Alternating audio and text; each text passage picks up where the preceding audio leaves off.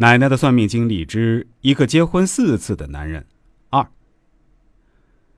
就在新娘一家人坐着大货车赶到新郎家的路上，虽然这段路程不远，也就是二十公里的样子，但是因为有山路，加上那时候路确实不好走，所以仍然走了很久。而且路上发生了好几件怪事儿。首先，出门没多久，一辆大货车就撞死一条狗，而且那狗还是女方村里一个孤寡老汉养的。那老汉无儿无女，就跟那狗相依为命，有了很深的感情。再加上老汉智力有问题，他就赖在地上不走了，赔钱给他他都不走，嘴里说着只要那条狗要一模一样的，少一根毛都不行。但哪里去找一模一样的狗啊？这世界上也找不到呀。最后还是在村长的严厉呵斥下，那老汉才接受了经济赔偿，从地上爬起来。但经这么一闹，几个司机们的心情顿然就压抑起来。在路上又居然遇到一个死人送殡的队伍，真是见邪了！一个红喜事儿，一个白喜事儿，居然撞到一块儿了。按照我们这儿的习惯，如果送新娘的队伍恰好在半路上遇到送殡，也是有一些规矩和说法的。毕竟世界上事情那么多，你说完全不遇到这样的情况也是不可能的。很多事情要遇到一块儿也是在所难免的。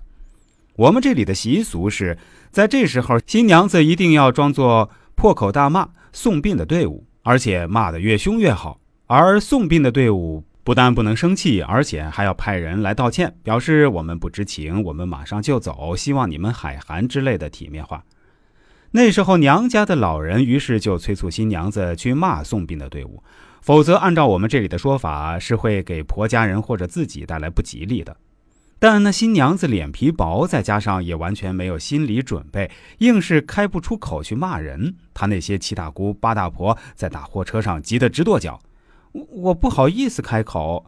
那新娘说：“要不你们帮我骂吧。”这种事情哪能让我们来代替？她娘家一个亲戚说道。这种话只能你本人说出来，我们没办法包办。你呀，真是没出息。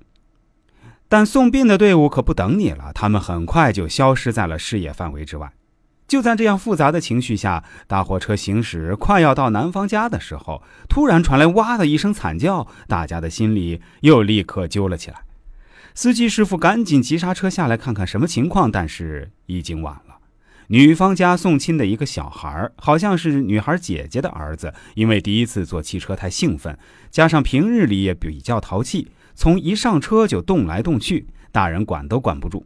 在一个下坡的时候，他突然爬到汽车的边缘部，脚下一踩空，人头朝地撞在一块大石头上。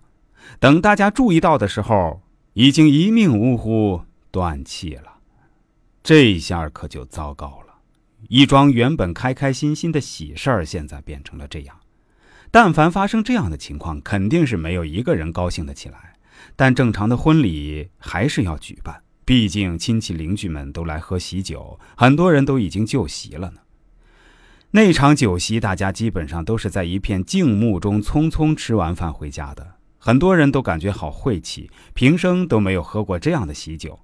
要不是那个年代的人们还把吃饭当做头等大事的话，我估计如果放现在，没有几个人会真正吃完饭再走的。这里根的老婆娶回家后，倒是一切还显得比较正常，家里的活儿也干，地里的活儿也会干，毕竟是山村出来的嘛。而且很快就怀孕了，但她怀孕的过程不容易，是真的不容易。